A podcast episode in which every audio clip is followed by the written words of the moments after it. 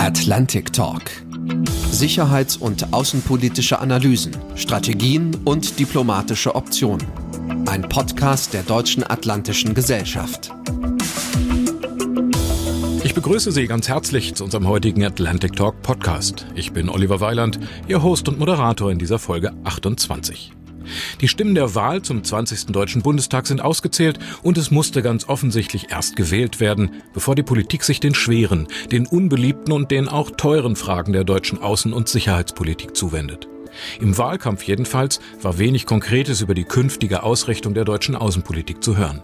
Das Afghanistan-Debakel und die rüde Ignoranz, mit der die US-Regierung Seite an Seite mit Großbritannien Mitte September ihren U-Boot-Deal mit Australien verkündet hatte, sie hätten im Wahlkampf eigentlich ausreichend Zündstoff für spannende Debatten geboten. Es waren aber nicht die wahlkämpfenden Parteispitzen, sondern der Bundespräsident Frank-Walter Steinmeier. Er hat vor der UN-Vollversammlung in New York zwei Tage vor der Wahl mahnend auf die geopolitische Ernüchterung hingewiesen, die die Welt gerade erlebt. Er war es, der vor einem Riss der transatlantischen Beziehung gewarnt hat. Denn mehr als nur ernüchtert zeigen sich die europäischen Hauptstädte und allen voran Paris eher enttäuscht und erschüttert über die Vereinigten Staaten und wie sie auch unter Joe Biden derzeit mit der EU, ich sag mal, umspringen. Entwickelt sich aus diesen Enttäuschungen für die künftige Bundesregierung eine Neuausrichtung der Sicherheits- und Verteidigungspolitik? Vielleicht hat Joe Biden die Europäer ja auch schon mehrfach brüskiert, damit sie endlich selbstständiger werden und auf den Schutzschirm der künftig im Pazifik beschäftigten US-Truppen verzichten lernen. Das sind die Themen, die ich mit meinem heutigen Gast, der Leiterin des ARD-Studios in Washington, Claudia Buckenmeier, besprechen möchte. Hallo, Herr Weiland. Guten Tag. Ja, ich grüße Sie und sage vielen Dank, dass Sie dabei sind. Ich darf Sie aber noch mal weiter vorstellen. Als Politikwissenschaftlerin und Journalistin haben Sie sich seit Jahrzehnten mit dem Schwerpunkt Sicherheitspolitik beschäftigt. Nur ein paar Stunden vor unserem Gespräch konnten Sie im Washingtoner Kongressgebäude am 28. September die kontroverse Debatte über den Abzug der US-amerikanischen Truppen aus Afghanistan selbst miterleben. Frau Buckenmeier, Sie haben die Wahl zum 20. Deutschen Bundestag aus der Ferne und natürlich auch aus eben amerikanischer Perspektive verfolgt. Geht's Ihnen auch so, dass Sie den Eindruck hatten, hier war Sicherheitspolitik im Wahlkampf eigentlich kein Thema, ist geradezu fast ausgefallen? Ja, allerdings ähm, generell sehr wenig zur Außenpolitik, vielleicht am Rande dann immer bei im Bezug auf Klimapolitik. Das ist natürlich auch eine Form von Außenpolitik, weil man da auf die internationale Zusammenarbeit hoffen muss. Aber ansonsten zu Sicherheitspolitik habe ich hier in den USA sehr wenig aus Deutschland wahrgenommen. Ich habe zum Beispiel Beispiel die Townhall-Formate verfolgt in der ARD. Da waren außenpolitische Fragen so gut wie kein Thema. Ich muss allerdings zugeben, so richtig überrascht hat es mich dann auch wieder nicht, weil als ich den Wahlkampf hier in den USA verfolgt habe, den letzten in 2020, da waren außenpolitische Fragen auch nicht ganz vorne mit dabei. Da ging es dann hauptsächlich um den Einsatz von amerikanischen Truppen im Ausland, aber nicht so sehr um die Zusammenarbeit mit anderen Ländern Ländern. Man hat sich immer sozusagen der Bündnis äh, versichert, aber das war es dann meistens auch. Von daher ist es vielleicht ein Stück weit auch nachvollziehbar, dass äh, Staaten, wenn es um die Wahlen geht, eher nach Innenpolitik gucken. Also wenn ich mir angucke, der Verteidigungsetat ist im kommenden Jahr mit 11,5 Prozent der zweitgrößte deutsche Haushaltsposten. Deutschland wird nächstes Jahr 50,3 Milliarden Euro für die Verteidigung ausgeben. Das sind 50.000 Millionen Euro und gut sieben Prozent mehr als in diesem Jahr. Wieso redet da niemand drüber? Das ist schwer zu sagen, vor allem wenn man ähm, jetzt schon etwas mehr als vier Jahre vor allem im Ausland lebt. Aber ich habe den Eindruck, bei den Besuchen von Politikern, die ja alle immer mal wieder nach Washington kommen, das war, kleine Klammer, natürlich etwas eingeschränkt äh, durch die Corona-Pandemie, aber davor und auch jetzt hat es wieder begonnen, äh, da merkt man einen gewissen Konsens. Also zumindest bei SPD und CDU, aber ein Stück weit inzwischen auch bei den Grünen, das war früher sicherlich anders und auch bei der FDP, wenn also Vertreter dieser Parteien hier sind, hat man das Gefühl, dass es doch einen gewissen Konsens in Sicherheits- und Außenpolitik gibt. Man verlässt sich auf die Bündnisse, man sagt zu, dass man an den Bündnissen festhalten möchte. Und das war auch relativ wichtig, als jetzt die amerikanische Politik auf die deutschen Wahlen geguckt hat. Es war ihnen wichtig, dass Parteien an einer künftigen Regierung beteiligt werden, die sich klar zur NATO zum Beispiel bekennen und nicht die transatlantische Verbindung in Frage stellen. Also ich glaube, für manche Experten hier war das doch eine große Erleichterung, dass es so aussieht, als ob die Linkspartei nicht in eine Koalition kommen wird. Ähm, das hat viele, glaube ich, eher beruhigt, die sich auskennen. Also die, die sich auskennen mit deutscher Politik. Das muss man immer dazu sagen. In der Öffentlichkeit wird das weniger wahrgenommen. Also ich gehe mal davon aus, dass niemand den Finanzminister Olaf Scholz oder kaum jemand kennt und Ministerpräsident aus Nordrhein-Westfalen, Herr Laschet, ist sicherlich in der äh, öffentlichen Wahrnehmung, kommen die gar nicht vor, oder? Naja, jetzt nach der Wahl schon. Also sowohl die Washington Post als auch die New York Times hatten jetzt äh, Porträts, fast eine halbe Zeitungsseite. Das ist dann wiederum für ein äh, Land weit weg von den USA schon wieder recht viel. Mhm. Olaf Scholz war ja vor kurzem äh, als Finanzminister noch hier in den USA, als man wieder reisen konnte. Das war mitten im Wahlkampf. Da wurde ihm zum Teil auch vorgeworfen, dass er das nutzen würde für den Wahlkampf. Er hat es weit von sich gewiesen, hat gesagt, gesagt, er müsse Gespräche führen. Da ging es unter anderem um Steuerfragen im internationalen Raum äh, und anderes. Er hat verschiedene Leute getroffen.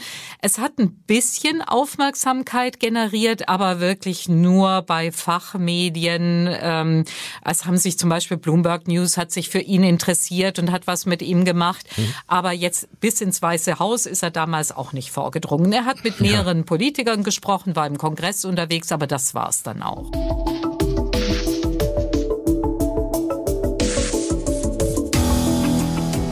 Frau Buckmeier, zwei Tage vor der Bundestagswahl, ich hatte es eben angesprochen, hat Frank-Walter Steinmeier in seiner ersten Rede als Bundespräsident vor der Vollversammlung mit Blick auf Europa diplomatisch von einer derzeitigen geopolitischen Ernüchterung gesprochen. Damit hat er die aktuellen Verstimmungen im transatlantischen Verhältnis angesprochen. Wie ist das im politischen Washington aufgenommen worden? Also ganz ehrlich, ich habe gestern wirklich intensiv nochmal gesucht, ob ich irgendwelche Reaktionen finde. Ich muss gestehen, ich habe sie nicht gefunden.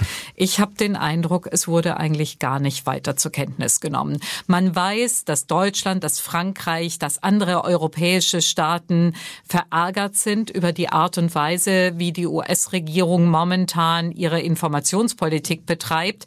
Ähm, darüber ist man sich im Klaren. Man weiß auch, dass man da was machen muss und dass man das ansprechen muss. Aber das geht jetzt nicht so weit, dass das regelmäßig Thema wäre. Zum Beispiel auch in den Pressebriefings im Weißen Haus wird es nur ganz selten mal kontroverser angesprochen. Es war natürlich bei einem Thema, auf das wir sicherlich noch kommen werden, dem U-Boot-Deal mhm. zwischen den USA und Australien. Da wurde etwas intensiver nachgefragt, inwieweit man das Verhältnis zu Europa wirklich extrem belasten würde. Ähm, aber ansonsten spielt es keine so große Rolle, muss man leider sagen. Also was mit Afghanistan passiert, ist sowohl der vorgezogene Truppenabzug auf August, der ja für die NATO-Partner erstmal doch überraschend kam, den äh, Joe Biden angekündigt hatte, vor allen Dingen dann aber auch, wie der Abzug äh, der Truppen selbst durchgezogen worden ist, mhm. nämlich im Alleingang und ohne irgendwelche Absprachen mit den Verbündeten. Wenn wir jetzt mal ganz abgesehen davon, wie die Amerikaner den Krieg als Ganzes bewerten, aber da ist hier schon von einer Beschädigung des transatlantischen Verhältnisses ähm, die Rede. Also ich sag mal, das ist ja jetzt kein Schönheitsfehler gewesen. Nee. Naja, äh, sagen wir mal so, äh, es ist kein Schönheitsfehler gewesen, es ist eine Beschädigung. Das ist gestern auch bei der Anhörung, äh, die im Verteidigungsausschuss im Senat stattgefunden hat. Man hatte ja dort den Verteidigungsminister und zwei der führenden Generäle, äh, die man intensiv zu diesem Abzug aus Afghanistan befragt hat. Da war das auch Thema. Da haben die Generäle auch zugegeben, äh, dass das Verhältnis vor allem zu den europäischen Partnern natürlich deutlich beschädigt beschädigt worden wäre durch diese Art des Abzugs. Aber es wird konstatiert, dass das so ist. Man sagt auch, ja, wir müssen künftig etwas mehr miteinander reden, wir müssen etwas offener sein, wir müssen das schneller bedenken. Aber da endet es dann auch. Also auch gestern in dieser wirklich fast sechs Stunden dauernden Anhörung war das eher ein kleines Randthema und man hat sich wirklich sehr viel intensiver darüber unterhalten, ja, was haben die US-Amerikaner da falsch gemacht, warum haben sie nicht begriffen, dass Afghanistan, dass die afghanische Regierung so schnell zusammenbrechen würde und aufgeben würde, dass das Militär überlaufen würde. Äh, das waren eher die Fragen.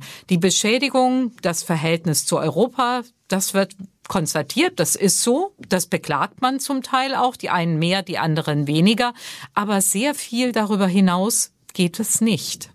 Äh, hat Ihnen mal jemand glaubwürdig erklärt, äh, was sich Joe Bidens Leute bei dieser Art des Vorgehens gedacht haben? Also die haben ja oben eine Ankündigung mit den Hubschraubern das äh, Botschaftspersonal evakuiert, haben die ganze Botschaft auf den Flughafen verlegt und die anderen standen erstmal da. Es geht dabei auch darum, dass den mit Deutschland verbündeten und befreundeten Ortskräften teilweise das Leben gekostet hat. Mhm. Wie weit in der Administration ist es quasi gegangen? Hat da jemand entschieden, dass zum Beispiel Deutschland oder die Alliierten nicht informiert werden? Ganz ehrlich, das kann ich mir nicht vorstellen. Ich weiß es aber schlicht und einfach nicht. Äh, viele von diesen Dingen sind sozusagen unter Verschluss. Über solche Dinge wird nur in Sitzungen gesprochen, wo definitiv keine Medien dabei sein können. Und es dringt dann in der Regel auch nicht nach draußen. Da heißt es dann immer, da sind militärische Geheimnisse mhm. äh, betroffen. Gestern zum Beispiel wurde auch immer wieder gesagt, wir reden nicht darüber, was wir dem Präsidenten empfohlen haben. Wenn Sie uns nach unserer persönlichen Meinung fragen, dann sagen wir das und das, aber wir reden nicht über das, was stattgefunden hat in einem Raum gemeinsam mit Joe Biden. Ich glaube, das wäre in Deutschland aber ähnlich. Ja. Ich könnte mir vorstellen, wir hören ähnliche Dinge im Verteidigungsausschuss im Bundestag. Ähm, aber glaubwürdig, Sie haben mich angesprochen wegen glaubwürdig erklärt. Ich meine, das kommt immer darauf an, wie man glaubwürdig versteht, weil in dieser Logik, die äh, von der US-Seite gebracht wird, ist es vielleicht glaubwürdig. Ich tue mich trotzdem schwer damit, das gebe ich ehrlich zu. Aber es wird ja immer wieder darauf verwiesen, wir sind konfrontiert worden mit einem Abkommen, das der Vorgänger von Joe Biden, Donald Trump, verhandelt hatte mit den Taliban. Mit dem mussten wir leben. Wir konnten die Frist, wann die Truppen abziehen müssen, noch einmal nach hinten schieben. Aber mehr wäre nicht möglich gewesen, weil dann hätten die Taliban den Krieg gegen die US-Truppen wieder aufgenommen, hätten wieder Anschläge verübt. Mhm. Äh, und dann wäre das Ganze wieder von vorne losgegangen. Wir hätten viele Truppen dort stationieren müssen. Und das wollte Joe Biden definitiv nicht mehr. Das ist sozusagen die Logik, die seit Beginn des Abzugs immer wieder sich durchzieht. Ob man der jetzt folgt oder nicht, ähm, das muss man jedem selbst überlassen, glaube ich.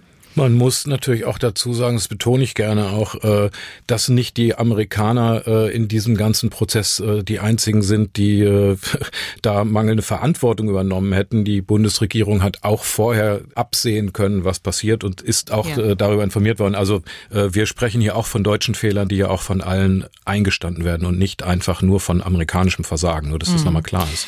Ja, also was gestern auch thematisiert wurde, nochmal der Verteidigungsminister Austin wurde mehrfach gefragt, gefragt, hätte er nicht früher beginnen können, äh, zum Beispiel die Ortskräfte auszufliegen, die Menschen, äh, die den US-Truppen geholfen haben, damit die nicht weiter gefährdet sind.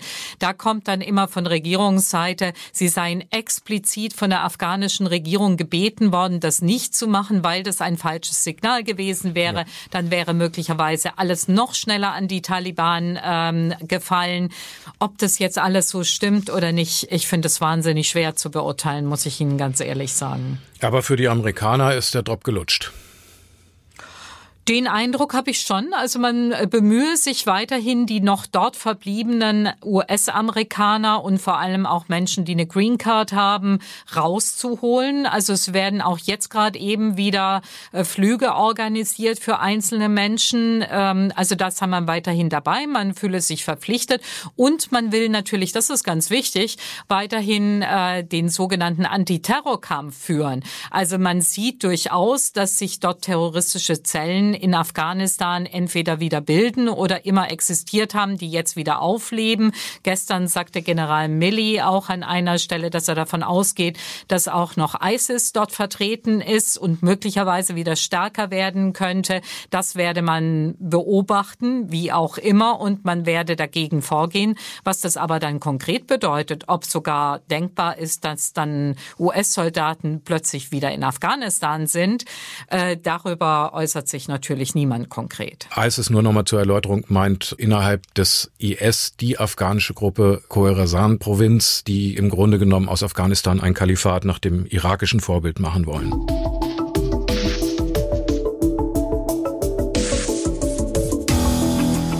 Frau Burgmeier, hier in der Debatte verschiebt sich etwas, habe ich den Eindruck, nach den Erfahrungen mit Afghanistan und äh, eben auch äh, dem Umgang der Vereinigten Staaten, dass man nämlich stärker sagt, nein, wir brauchen jetzt ganz deutlich die europäische Souveränität stärker als vorher. Ist der Riss, von dem Herr Steinmeier gesprochen hat, nicht eigentlich längst schon vorhanden und wird er nicht größer im Moment? Ja, äh, der, der Riss ist möglicherweise vorhanden, ähm, aber je nachdem, aus welcher Perspektive man das betrachtet, ist es möglicherweise von den USA auch erwünscht. Die sehen das nicht als Riss, sondern als möglicherweise ein Engagement zu etwas mehr Selbstständigkeit, zu mehr Engagement, was dann möglicherweise den USA eben auch den Raum gibt, dass sie sich stärker im vielbeschworenen Indo-Pazifik, also Richtung Asien engagieren können können und nicht mehr so stark Richtung Europa, äh, Richtung die alte Welt in Anführungszeichen gucken müssen, weil die Europäer dann befähigt sein, sich selber um ihre eigene Sicherheit und die möglichen Konflikte, die es dort am Rande in verschiedenen Ländern gibt, zu kümmern. Also ich bin mir gar nicht so sicher, ob Joe Biden nicht tatsächlich ein großes Interesse dran hat und er selber würde das nicht als Riss definieren, sondern würde sagen, das ist mehr Selbstständigkeit, die ist gewollt im Rahmen des Bündnisses, im Rahmen eines, einer klaren Verpflichtung an der Seite der USA zu stehen. Das ist ja auch etwas, was er jederzeit sagen würde. Die USA stehen an der Seite der westlichen Verbündeten. Das ist uns wichtig und so. Aber das ganze Engagement und die ganze Kraft und die ganze Stärke, die geht momentan viel, viel stärker Richtung Asien, viel, viel stärker in eine mögliche Konfrontation mit China. Und deswegen ist man ganz froh, wenn man auf der Seite Richtung Europa sich nicht mehr so kümmern muss. Nur man muss sich, denke ich, ja auch klar machen, stärkere europäische Souveränität, das heißt dann zwar immer als starke Säule äh, der NATO, aber da stecken dann ja auch konkrete Entscheidungen hinter solchen Akzentverschiebungen, auch Produktionsprozesse im Rüstungsbereich. Solche Verträge und Aufträge umfassten oft Jahrzehnte. Also ein strittiges Beispiel wäre vermutlich die weitere Intensivierung des deutschen deutsch-französisch-spanischen Luftkampfsystems, FCAS und sein Next Generation Weapon System, also äh, Entwicklung, wo die Frage ist, wo gehen die Gelder hin? Das nächste Thema, nachträgliche Dochbewaffnung der Eurodrohnen. Dann werden Fragen einer nuklearen Teilhabe an den Atomwaffen der Franzosen auf der Tagesordnung auch deutscher Sicherheitsausschüsse landen. Wird das für die Vereinigten Staaten alles noch als Stärkung der europäischen Säule der NATO interpretierbar bleiben? Das, äh, glaube ich, wird davon abhängen, inwieweit US-amerikanische Rüstungsprojekte davon betroffen sind und ob sich da wirklich, äh, ob da wirklich eine Konkurrenz entsteht, wenn es ums Geschäft geht. Also ich sage das mhm. jetzt mal so flapsig. Äh, da sind dann natürlich ganz andere Interessen nochmal dahinter. Deswegen gibt es hier in den USA auch Menschen, die das unterschiedlich interpretieren. Und die einen würden sagen, wie Sie das vorher gesagt haben, okay, da ist jetzt ein Riss und der ist äh, Beschädigung des Ganzen. Finanzen. Andere würden sagen, wir sind so stark mit unseren Entwicklungen, bei uns steckt so viel Geld drin, da können die Europäer gar nicht mit langkommen und wir werden letztendlich mit unseren Unternehmen bestechen dadurch, dass wir einfach besser sind. Amerikaner, US-Amerikaner, ich hoffe, ich trete da niemand auf die Füße, denen mangelt es nicht unbedingt an Selbstvertrauen in die eigenen Fähigkeiten und in die eigenen Möglichkeiten. Also von daher und der Rüstungsbereich hier ist ein Bereich, in den sehr, sehr viel Investitionen gesteckt werden, sehr viel Know-how, sehr viel Forschung. Und die amerikanischen Regierungen schrecken auch nicht davor zurück, Unternehmen dann teilweise zu unterstützen, wenn man irgendwie glaubt, dass es strategisch wichtig ist, dass man in eine bestimmte Richtung geht. Deswegen glaube ich, muss man das bei den Rüstungsgeschäften immer wieder von Fall zu Fall sehen. Ich glaube allerdings auch, dass auch die europäischen Unternehmen, wo ja auch teilweise Regierungen mit involviert sind, auch versuchen, da möglichst stark zu sein und manchmal auch die Nase vorn haben inzwischen. Und ich glaube, da wird auf beiden Seiten mit harten Bandagen gekämpft, was jetzt das Rüstungs Rüstungsgeschäft als solches angeht es wäre ja auch noch mal ein starker Riss innerhalb der EU, weil zum Beispiel die baltischen Staaten und Polen ganz klar auf amerikanische ja. Produkte setzen. Äh, die Kampfflugzeuge, die die Polen haben 32 äh, F-35 Mehrzweckkampfflugzeuge äh, bestellt bei den Amerikanern. Die sogenannte Trump Front ist eingerichtet. Da läuft ja auch noch mal ein Riss dann innerhalb der EU bei der Frage, wie ja. sich sie ausrichtet. Ja, und das ist etwas, was wiederum den US-Amerikanern natürlich auch immer klar ist, ähm, dass die Europäer nicht ganz so einig sind. Also, dass es da schnell mal Konflikte gibt und dann keine einheitliche Front wirklich gegen Amerika dasteht. Und ich meine, letztendlich jetzt Amerika feindlich in dem Sinne ist Europa ja nicht, egal wie unterschiedlich äh, die Ausrichtungen sind. Am Ende, wenn es darum geht, dass man eine Front zeigen muss gegen einen möglicherweise aufkommenden ja, gemeinsamen Gegner, denke ich, werden sich äh, die Reihen dann auch wieder eher schließen. Also zumindest beim letzten NATO-Gipfel, äh, bei dem ja auch US-Präsident Biden teilgenommen hatte, hatte man diesen Eindruck. Wir haben über die Senatsdebatte gesprochen und über das politische Washington. Wenn man sich so ein paar Fakten nochmal zu dem Afghanistan-Krieg oder zu dem Krieg gegen den Terror insgesamt anschaut, 800.000 Menschen sind getötet worden, 37 Millionen Menschen haben durch Gewalt und Terror ihre Heimat verloren, 30.000 US-Soldaten und Veteranen haben sich während und nach ihren Einsätzen selbst getötet. Das sind alles Zahlen bis hin dann zu den finanziellen Kosten geschätzt auf acht Billionen. Wie bewerten denn die amerikanischen Bürgerinnen und Bürger das? Ist es ein ähnliches Ereignis wie der Vietnamkrieg? Also die Schäden, die Verluste sind ja verhältnismäßig groß in diesem längsten Krieg der US-Geschichte.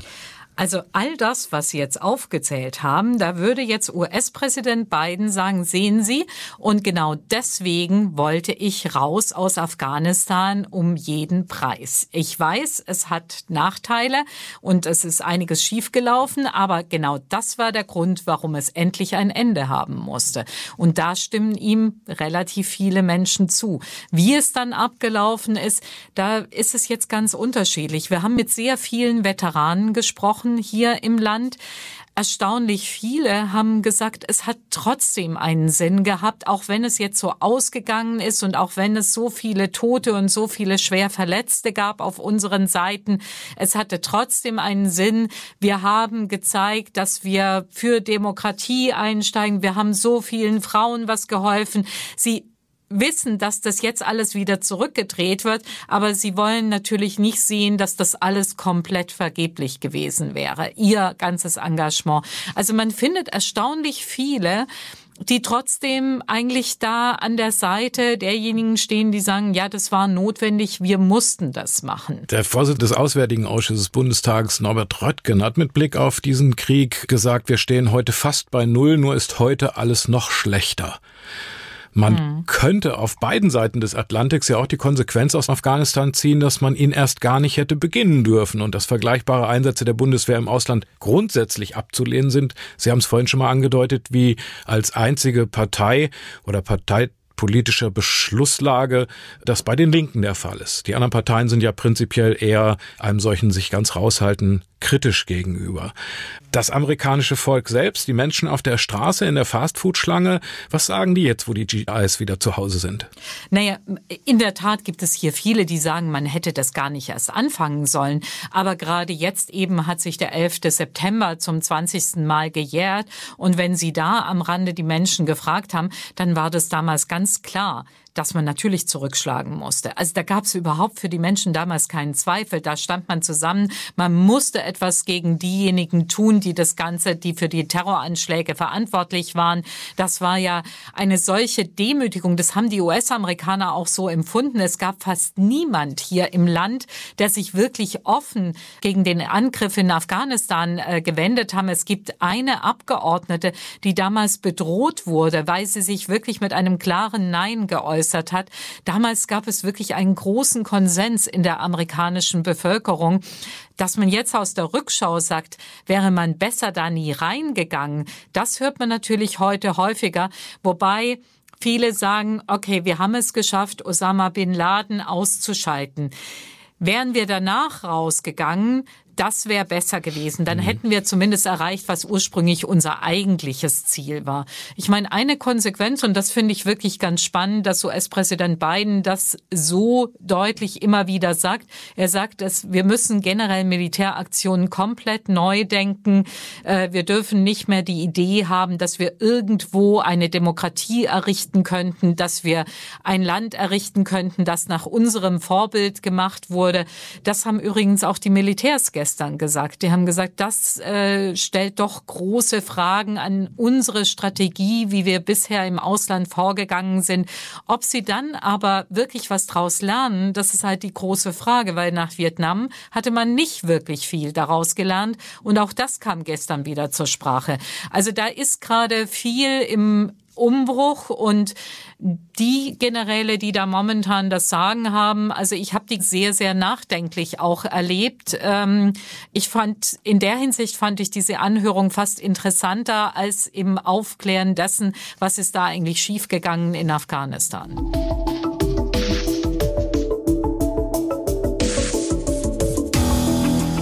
Ich würde gern zu dem anderen Thema kommen, das allgemein als Belastung der transatlantischen Verhältnisse betrachtet wird. Wir haben es angesprochen und damit richtet sich dann aber auch der Blick noch stärker in den indopazifischen Raum. Man stößt sofort, wenn man sich die transatlantischen Verhältnisse anguckt, im Moment auf das Akronym AUKUS, A, Australien, UK für Großbritannien und US steht natürlich für die USA. Es bezeichnet ein Sicherheitsabkommen zwischen diesen drei Staaten, das Präsident Joe Biden am 15. September in Washington bekannt gegeben hat. Zunächst mal die Frage, welche Bedeutung hat dieses Sicherheitsabkommen für die USA insgesamt im Zusammenhang dann auch als Stärkung des Bündnisses gegen China? Also es ist ganz klar eine stärkere Ausrichtung Richtung, Indo-Pazifik, Richtung Asien, Richtung China. Ähm, es ist zum einen ein Signal an andere asiatische Staaten, die ja teilweise gezweifelt haben daran, steht die, stehen die USA wirklich an unserer Seite, falls China aggressiv reagieren würde, stärker aggressiv, als das bisher der Fall ist, indem da so kleine Inseln besetzt werden, äh, würden die USA an unserer Seite stehen. Mit diesem Bündnis äh, wollte meiner Ansicht nach Joe Biden ein klares Signal geben, ja, wir interessieren uns für die Region, wir stehen an eurer Seite, wir verpflichten uns dazu. Und äh, die USA haben gleichzeitig etwas damit getan, dass sie dort aufrüsten, in Anführungszeichen, dass dort größere Kapazitäten hinkommen. Ich meine, wir kommen ja mit Sicherheit gleich zu dem U-Boot-Deal. Äh, das ja. steckte mit Sicherheit dahinter. Also Präsident Obama wollte zumindest noch ein offizielles, äh, ein pazifisches Handelsabkommen mit der Betonung auf dem Handel. Joe Biden hatte das als damaliger Vizepräsident ja auch mit vorbereitet. Trump hat es platzen lassen. Das jetzige äh, AUKUS-Vertragswerk mit Australien ist aber was ganz anderes. Das ist doch äh, wirklich auch ein unterschiedliches Paar Schuhe, oder? Naja, schon, es geht sehr, sehr vorrangig um Sicherheit, aber es geht natürlich nicht ausreichend, äh, ausschließlich um Sicherheit, zumindest nicht ausschließlich um militärische Sicherheit im eher konventionellen Sinne, weil natürlich auch über Cybersicherheit nachgedacht wird, über Zusammenarbeit im Klimaschutz. Es sind alle möglichen Themen, die da angesprochen werden, aber das, was allen in die Augen sticht, ist natürlich ein gewisses militärisches Engagement in dieser Region. Also weil die Tatsache, dass die USA an ihrer Technik atomangetriebene U-Boote in Australien zu haben, dass sie Australien daran teilhaben lassen, das zeigt ja schon, wie wichtig ihnen diese Ausrichtung nach Asien ist, weil das ist eigentlich etwas, was bisher äh, die USA sehr bei sich gehalten haben. Lediglich die Briten waren damit involviert. Ähm, also es zeigt schon, dass sich da etwas ändert. Ja, das ist ja das, was die EU auch so auf die Palme bringt. Ne? Also ja. äh, Groß, ja. Großbritannien ist eben auch äh, kein EU-Mitglied mehr und schon ja. werden diese wirklich hochgradig relevanten militärischen Inhalte, die die Vereinigten Staaten bisher ausschließlich mit den Briten geteilt haben, nach Australien weitergegeben, gerade was die Atomtechnik betrifft und Frankreich als Atommacht ist äh, komplett draußen. Also mit welcher Absicht ist die beiden Administrationen im Blick wiederum hier auf diese europäische Frage vorgegangen? Ist das ein Versehen gewesen? Ups, ach Europa stimmt ja, haben wir versehentlich übersehen. Das kann doch irgendwie auch nicht die ganze Wahrheit sein. Nee, das kann nicht die ganze Wahrheit sein. Ich, ich frage mich auch wirklich, war es einfach ähm, ein Stück weit Naivität, dass man dachte, das biegen wir denen schon bei. Also ich glaube, dass wirklich ganz konkrete Machtinteressen dahinter standen und dass man das wirklich, äh, ja, man hat das gemacht, ohne weiter Rücksicht zu nehmen. Das ist vielleicht äh, der Begriff, dass man einfach keine Rücksicht genommen hat. Ich glaube schon, dass es einem klar war, dass es die Europäer und vor allem die Franzosen, die ja selber im Indo-Pazifik traditionell ja, sehr aktiv sind. Ja, mhm. also man hätte auch sich vorstellen können, stärker mit den Franzosen zusammenzugehen. Stattdessen geht man auf eine alte traditionelle Beziehung. Man ist eher so im angelsächsischen Raum unterwegs. Ich weiß es nicht, inwieweit das vertraut ist. Ich bin jetzt selber in der Vorbereitung eben nochmal auf dieses Konzept der Five Eyes, der fünf Augen gestoßen.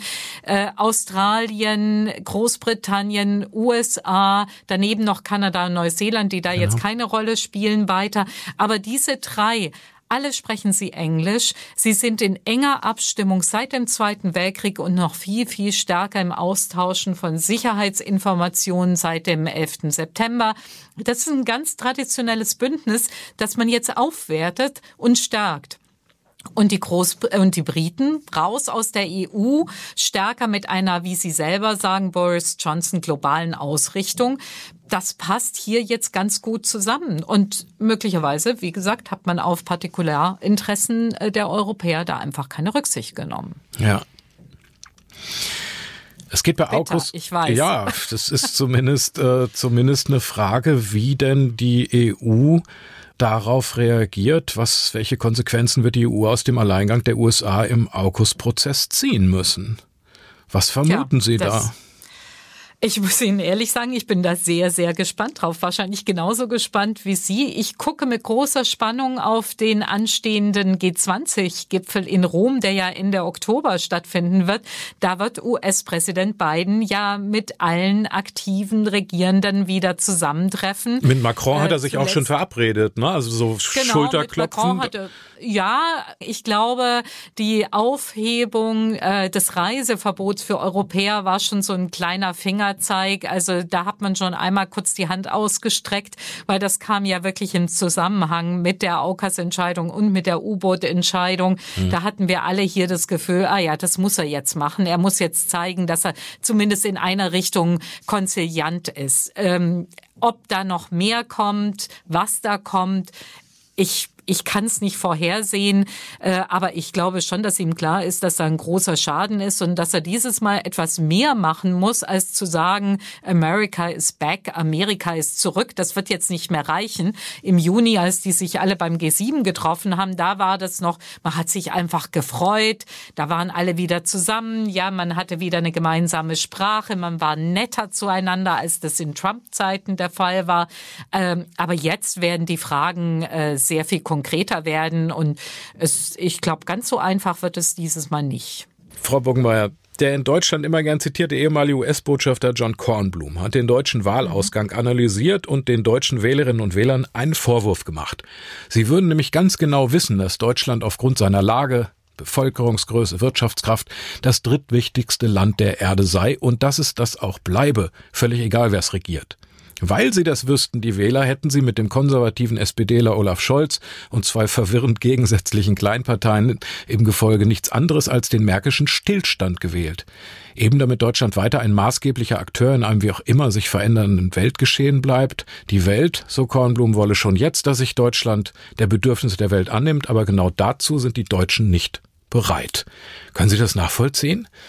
Dass er das sagt, kann ich nachvollziehen. Ähm, ich selber hm, sehe es nicht ganz so. Äh, ich glaube, dass das äh, immer eine schöne Forderung von außen ist, dass Deutschland äh, diese Rolle einnehmen soll. In dem Moment, wo Deutschland diese Rolle einnehmen würde, würden, glaube ich, die kritischen Stimmen sehr laut werden. Ich glaube, dass es für Deutschland immer ein Austarieren ist wie es mit seinen Partnern redet, äh, welche Politik man gemeinsam äh, übernimmt, welche politischen Ziele man verfolgt. Es ist immer ein bisschen ein Drahtseilakt, es ist immer ein bisschen ein Ausbalancieren. Ich glaube, Deutschland hat in der Hinsicht einfach historisch bedingt aus meiner Sicht, das ist wirklich meine ganz persönliche Meinung, so ein bisschen eine Sonderrolle und äh, ja, muss vorsichtig sein, wie es Politik definiert. Also so dieses Hau drauf und wir sind jetzt ganz groß und wir sind jetzt ganz stark, wie manche Länder das eher mit ihrem Selbstbewusstsein hinbekommen. Ich glaube nicht, dass das die deutsche Rolle ist und ich sehe in der Hinsicht die Leistung von Angela Merkel auch etwas anders. Ich glaube wirklich, äh, bei den internationalen Events, bei denen ich das als Journalistin beobachten konnte, konnte, hat sie eine unglaublich wichtige Rolle im Zusammenbringen von unterschiedlichen Köpfen gespielt, im immer wieder verhandeln, Kompromisse finden. Man kann das alles runterreden, weil halt nicht das große Ergebnis da ist. Aber ich habe es zum Beispiel bei der Klimakonferenz in Kopenhagen verfolgen können. Sie hat es zumindest geschafft, dass Obama und die chinesische Seite und die russische es wenigstens eine Form von Gespräch gab. Sie war da unglaublich wichtig drin. Und das über sehr, sehr viele Jahre. Von daher finde ich, wird es eher spannend werden welche Rolle Deutschland übernehmen wird, ob es weiterhin gelingen wird, auch so ein Stück weit auszutarieren, weil ich glaube, jetzt einfach nur dazustehen, ganz groß und selbstbewusst und stark und sagen, wir sind jetzt wer und wir führen jetzt was durch und so. Ich glaube, das ist nicht der richtige Weg und da würden auch möglicherweise osteuropäische Nachbarn sehr, sehr empfindlich darauf reagieren. Man merkt es ja auch teilweise an den Reaktionen von Russland. Wie gesagt, es ist meine persönliche Meinung an der Stelle. Das war der Atlantic Talk mit der ARD-Journalistin und Leiterin des ARD-Studios Washington, Claudia Buckenmeier. Nochmal ganz herzlichen Dank an Sie. Herr Weiland, herzlichen Dank auch an Sie. Äh, das war sehr spannend. Herzlichen Dank auch an unsere Hörerinnen und Hörer für Ihr Interesse.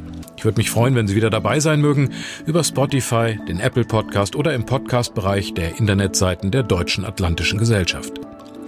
Die nächste große NATO-Talk-Konferenz steht bald an. Sie wird das Thema unseres nächsten Podcasts am letzten Donnerstag im Oktober sein. Wie steht es um die NATO-Reform? Ein 20 Jahre währender Krieg der NATO ist verloren gegangen. Welche strategischen Konsequenzen ziehen die für die Strategie zuständigen Strategen innerhalb des Atlantischen Sicherheitsbündnisses? Ich darf Ihnen empfehlen, den Atlantic Talk Podcast jetzt schon kostenfrei zu abonnieren und unsere Vorschau wie unsere Analysen zur NATO Talk Konferenz nicht zu verpassen. Bis dahin wünsche ich Ihnen von Herzen alles Gute. Oliver Weiland, Ihr Host und Moderator im Atlantic Talk Podcast. Atlantic Talk. Sicherheits- und außenpolitische Analysen, Strategien und diplomatische Optionen. Ein Podcast der Deutschen Atlantischen Gesellschaft.